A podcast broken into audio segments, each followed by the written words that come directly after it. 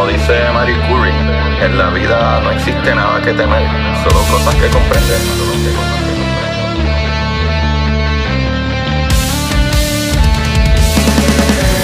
Recuerden correr y buscar la manera de aprender que más le divierta.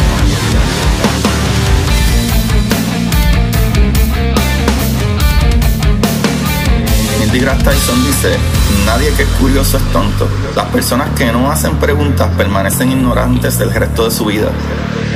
Y para ustedes, esto es curiosidad científica.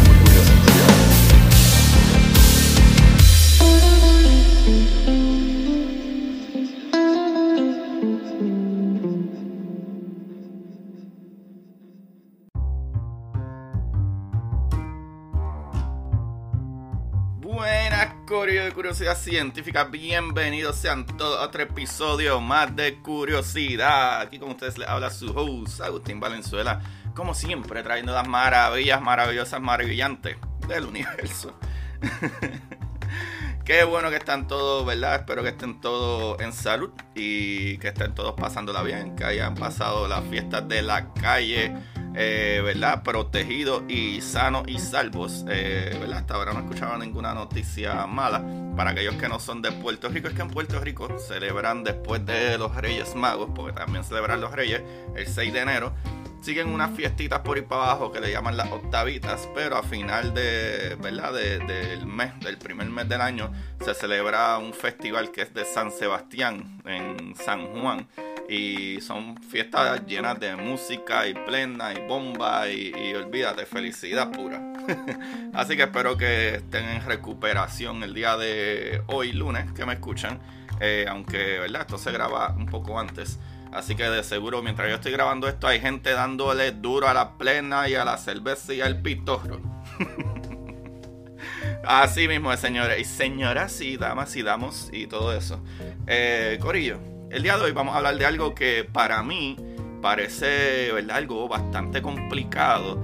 Pero cuando uno, ¿verdad? Eh, eh, lo lee y lo revisa, pues no es tal vez tan complicado, aunque si pensamos en la naturaleza, cómo funciona la naturaleza, esto es un sistema que funciona básicamente perfecto. Es como una máquina que es perfecta y es el sol. El sol hace tantas cosas que podría parecer ciencia ficción, ¿sabe? Y cuando uno habla de estas cosas que hace el sol, que hace fusión, y, que genera una energía y, y, la gravedad es una fuerza que lo mantiene ahí todo junto, una pelota de plasma súper caliente, pero tiene también unos efectos gracias a eso. Y ya que ese plasma y todos esos distintos, ¿verdad? Gases y elementos que hay ahí se fusionan. Y lo brutal con eso es que crean campos magnéticos y crean, ¿sabes? Es una maquinaria increíble. Y con eso, por culpa de esto que sucede, eh, suceden dos cosas que vamos a hablar de las dos de ellas, que son, eh, no sé si han visto imágenes por ahí, que, ¿verdad? De, por ejemplo, de las naves, ¿verdad? Naves espaciales que tenemos estudiando el Sol. Y estas naves espaciales tiran, ¿verdad? Fotografía y, y todo este tipo de cosas, lo cual analizan y ven, porque incluso con telescopios desde aquí, desde el planeta Tierra, eh, tenemos imágenes, ¿verdad? De, esta, de estas manchas solares. Y de eso vamos a hablar un poquito. Y vamos a hablar de las manchas solares.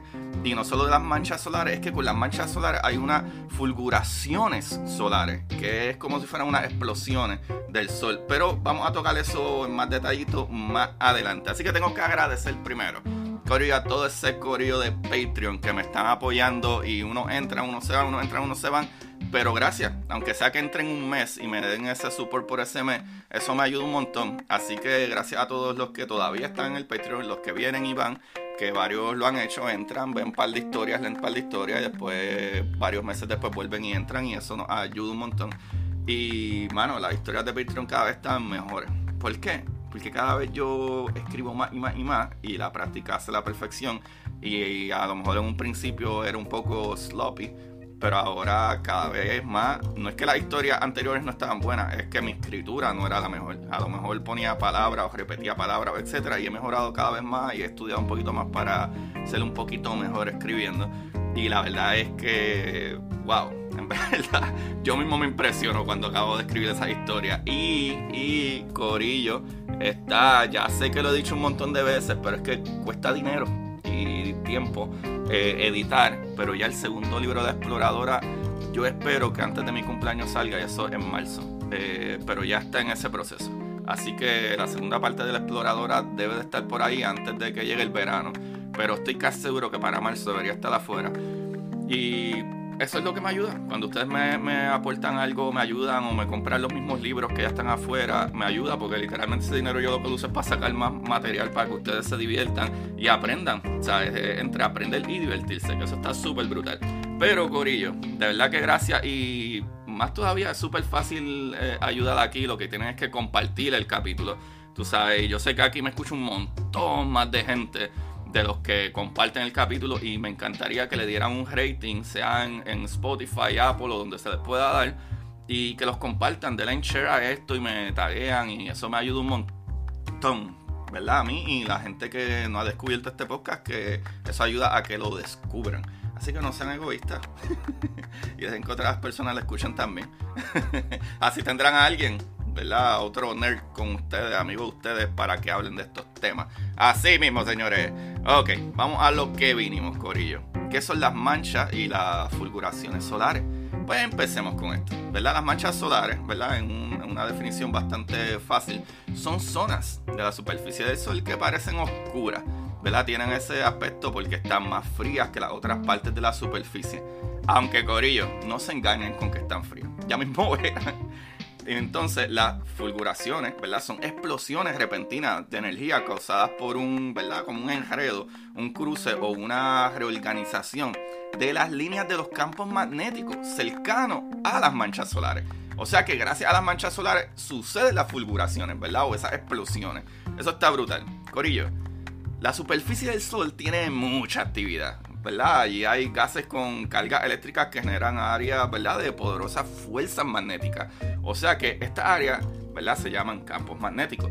Los gases, ¿verdad? Del Sol se mueven constantemente eh, y los campos magnéticos se enredan. Eh, si se estiran y se tuercen como, ¿verdad? Eh, consecuencia de esos movimientos y esa fricción, este movimiento crea mucha actividad en la superficie del Sol ¿verdad? Y lo llaman o lo llamamos actividad solar. A veces, ¿verdad? La superficie del Sol está muy activa, está todo el tiempo en movimiento. ¿verdad? En, otras ocasiones está, ¿verdad? Un poco más tranquila, pero la actividad solar cambia, ¿verdad? Con las etapas del ciclo del Sol, porque el Sol tiene ciclo. So, la actividad solar, además, ¿verdad? Puede tener efecto aquí en la Tierra. Y eso es, puede ser hasta peligroso eh, incluso para nuestra tecnología, pero también eso ya verán más adelante, ya hablaré de eso.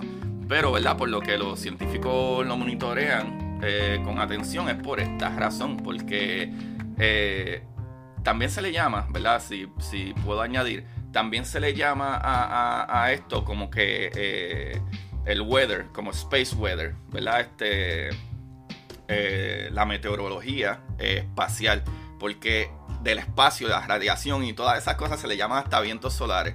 So, ¿verdad? Por eso es que los científicos estudian esto, porque puede afectar, ¿verdad? Como una tormenta puede afectar aquí dentro de nuestro planeta. Estos serían como tormenta y viento y whatever, pero de radiación. Y eso está bien loco. Piensen en eso.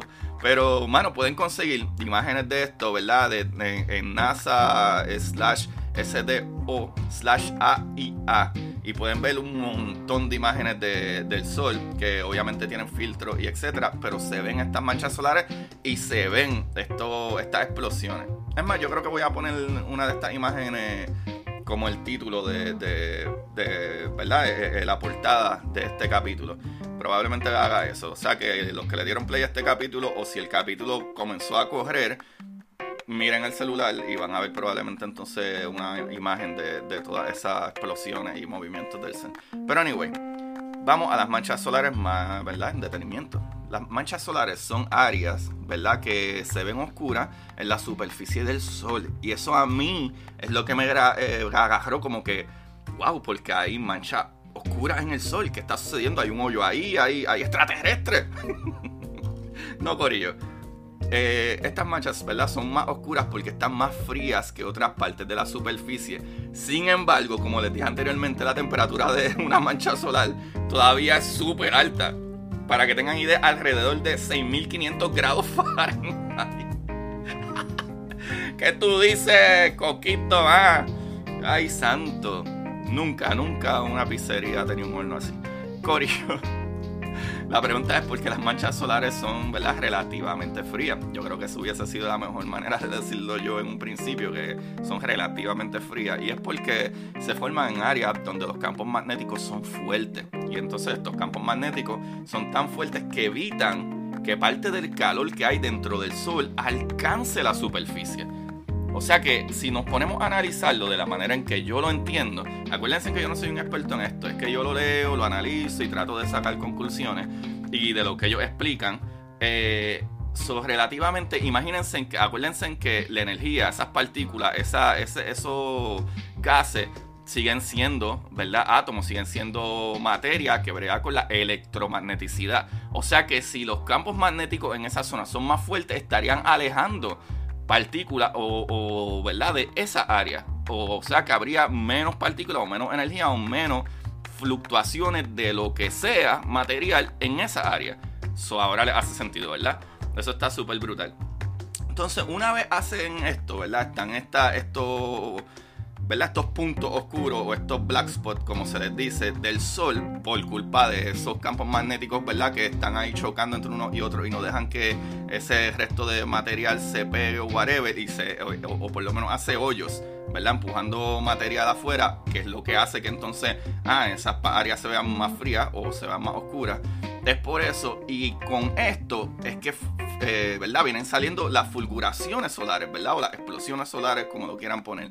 So, las fulguraciones solares, ¿verdad? Las líneas eh, del campo magnético que se encuentran cerca de las manchas solares a menudo se enredan, se cruzan y se reorganizan. Esto puede causar una explosión repentina de energía llamada fulguración solar. las fulguraciones solares liberan mucha radiación en el espacio, Corillo. Si una fulguración solar es muy intensa, la radiación que libera puede interferir, Corillo, con nuestras comunicaciones de radio aquí en la Tierra. Eso está bien loco. Corillo, ¿verdad? Estas explosiones solares a veces van acompañadas de una eyección de masa coronal, que, ¿verdad? En, su sigla en inglés es CME, Coronal Mass Ejection, pero en español es EMC, ¿verdad? E, eyección de masa coronal. So, las eyecciones de masa coronal son enormes burbujas de radiación y partículas del Sol, ¿verdad? Explotan en el espacio a una velocidad muy alta cuando las líneas del campo magnético del Sol se reorganizan y, ¿verdad? Repentinamente, pues, cuando hacen eso, pues, explotan, ¿verdad? Eh, eh, eh, ejecutan o, ¿verdad? Ejection. tienen una, ¿verdad? Una, un vómito. para, para afuera en el espacio. Corillo. Lo brutal con ¿verdad? estos efectos de la actividad solar en la Tierra, ¿verdad? Es que cuando las partículas con carga eléctrica, ¿verdad? De una eyección de masa coronal alcanzan áreas cercanas a la Tierra, Corillo, esto puede provocar la aparición de unas luces intensas en el cielo llamadas auroras, papillo, las auroras boreales, auroras astrales. ¿Y por qué es que están esas dos, la, aurora en esos dos puntos? Ah, porque ahí están los polos de la Tierra, los polos negativo y el positivo. O sea que acuérdense que estos son partículas cargadas y que es lo que hace la electromagnética. Ah, atrae esas partículas cargadas como los magnetos. Por eso es que tenemos la aurora. Apúntatela ahí, tititere, que me debe ya dos sándwiches.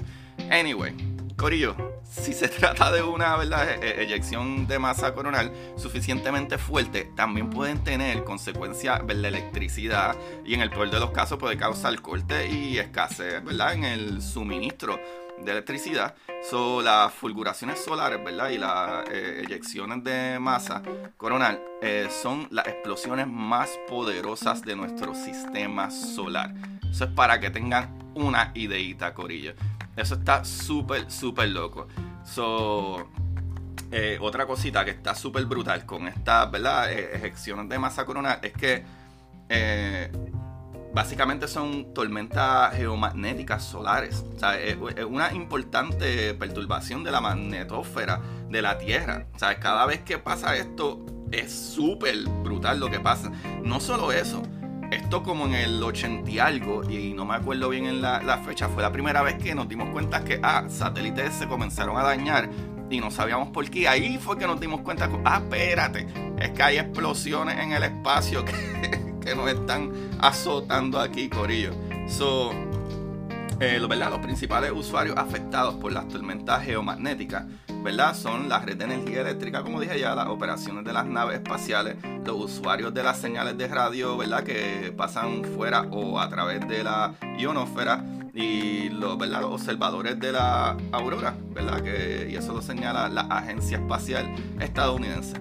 Corillo, cuando ocurren estas explosiones en el sol o tormentas solares, como le quieran decir, ¿verdad? Son estas llamadas ejecuciones de, ¿verdad? Eyecciones de masas coronadas que viajan a toda velocidad para chocar con el campo magnético de la Tierra, ¿verdad? Esto trayendo consigo todo ese plasma, ¿verdad? Y todas esas partículas ionizadas. Y Corillo, de la misma, ¿verdad? La agencia, ¿verdad? La NOAA, la agencia, ¿verdad? Que, que registra los niveles de las perturbaciones en el llamado K-índice ¿verdad? planetario eh, se utiliza para caracterizar o darle, ¿verdad? Este, estudiar la magnitud de las tormentas geomagnéticas que se producirán y luego ¿verdad? esto emite la alerta y las advertencias para los usuarios ¿verdad? que se ven afectados por estos ¿verdad? trastornos que para que tengan idea de eso, eh, son como todas las compañías que tienen satélites en el espacio, la misma estación espacial ¿verdad? Que esa gente está ahí y esa radiación es súper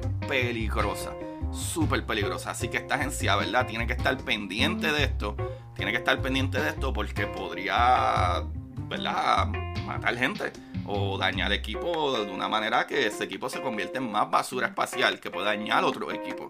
Así que, Corío, las condiciones del viento solar, ¿verdad? Esa explosión que hace, que por eso les digo ahorita que le podemos llamar, ¿verdad? Los solar winds también, los vientos solares que son eficaces para que se creen las tormentas geomagnéticas son aquellas sostenidas por la llegada, ¿verdad? Este, que muchas ¿verdad? Este, duran eh, varias horas de periodos de vientos solares de alta velocidad y lo más importante, Corillo, con una dirección eh, sur del campo magnético del viento solar eh, en el lado diurno de la magnetosfera, esta condición es propicia para la transferencia de energía del viento solar en la magnetosfera de la Tierra. Tú sabes que esos vientos hacen literalmente muchísimo daño en, en, el campo magnético de la Tierra y muchas de esas partículas son cachadas por los polos, pero muchas de ellas pues se pierden, pero con todo y eso mucha radiación entra en nuestro planeta y eso es bastante peligroso. Socorillo, ¿verdad? Las tormentas más severas, entonces están asociadas, ¿verdad? Con las eyecciones de masa coronal solar, eh, donde mil millones de toneladas de plasma, ¿verdad? Proceden del Sol con su campo magnético, ¿verdad? Incorporado y llegan a la Tierra, Corillo. Escuchen esto. Las eyecciones ¿verdad? de masa coronaria suelen tardar varios días en llegar a la Tierra, pero se han observado, Corillo, en algunas de las tormentas más intensas que llegan en un muy corto plazo como 18 horas, Corillo. Anda pa'l cinete. Para que ustedes sepan, ¿viste? Ah? De que, ah, no, estamos todo bien aquí, este, esas cosas a veces en el espacio no nos afectan. Claro que nos afectan. Y esa es la parte importante de esto, Corillo. Claro que nos afectan. Cuando siempre tenemos gente diciendo, ah, pero ¿por qué gastamos tanto dinero en estudiar fuera de este planeta? Así, tantos problemas aquí. No, papá tenemos problemas afuera también. Y si no tuviéramos estas tecnologías, esta agencia y estos científicos estudiando, ¿verdad? Eh, eh, como la gente de NASA, fuera de este planeta, no sabríamos ni cómo protegernos o, como cosas tan sencillas como asteroides. O ahora mismo que está súper brutal, que está eh, el cometa que está pasando durante estos días y estos pasados días desde el 12 de enero que estaba pasando cerca del Sol y es un cometa que la última vez que pasó se entiende, se entiende, porque hay varios diferentes astrofísicos que tienen, ¿verdad? Unos dicen que nunca ha pasado, otros dicen que sí, de acuerdo a su órbita como es, que no es una órbita elíptica, una órbita eh, eh, diferente. Y, pero, ¿verdad? De acuerdo a la misma NASA, lo último que dijo es que la última vez que este cometa pasó, que no tenía un nombre, solamente se reconoce que este, el 2022, cometa 2022, eh, E3, si no me equivoco, eh, pasó hace 50.000 años. O sea que los neandertales, si esto es verdad, los neandertales estaban caminando la Tierra la última vez que este cometa pasó.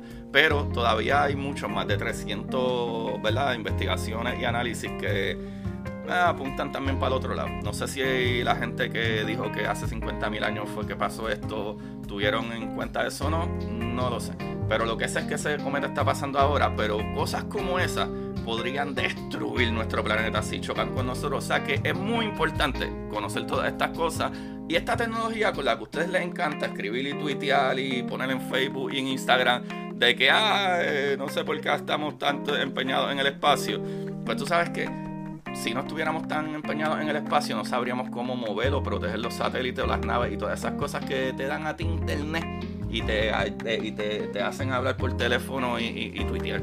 Así que, Corillo, ahí lo tienen. Esta información maravillosa que es increíble, es increíble. Vieron que es un poquito más sencillo de lo que yo pensaba, pero es que el Sol es una maquinaria tan brutal, tan perfecta, que también en noticias brutales es como que hace, hace como un mes, mes y medio atrás, maybe dos meses, también por primera vez, que eso yo lo mencioné en el capítulo anterior, por primera vez, eh, también hicimos, ¿verdad? Una, una, eh, eh, ¿verdad? Este, una fusión nuclear que controlada aquí en el planeta, que eso es lo que hace el Sol, y eso nosotros no lo habíamos hecho nunca. Eso significaría, Corillo, energía, olvídate, brutal de por vida para cambiar ¿verdad? El, problema climático, ayudar. eso está súper brutal. Vamos a ver cómo va eso más en el futuro.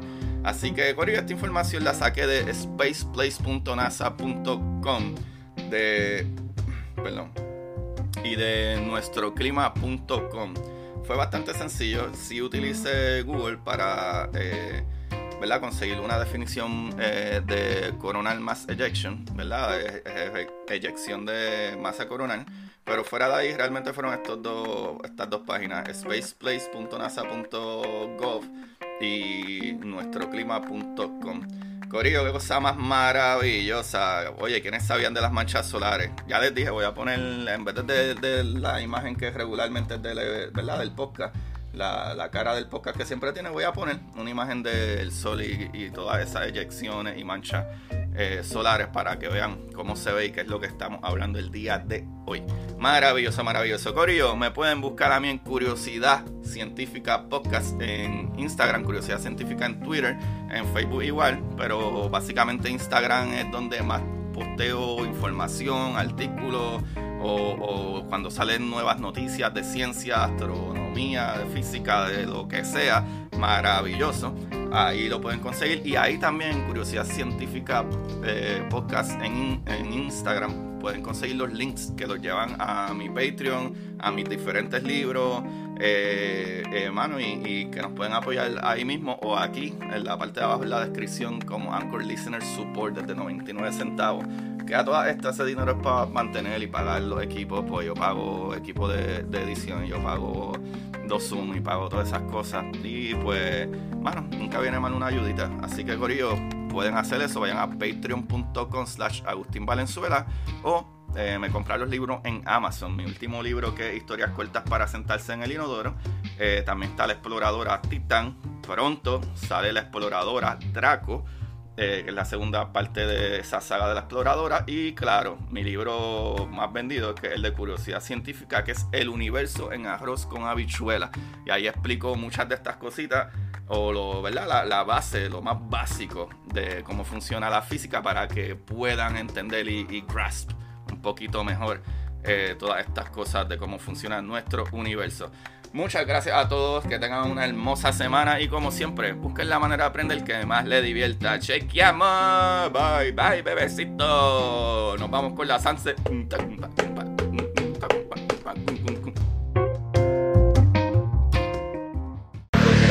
Y para ustedes, esto es curiosidad científica.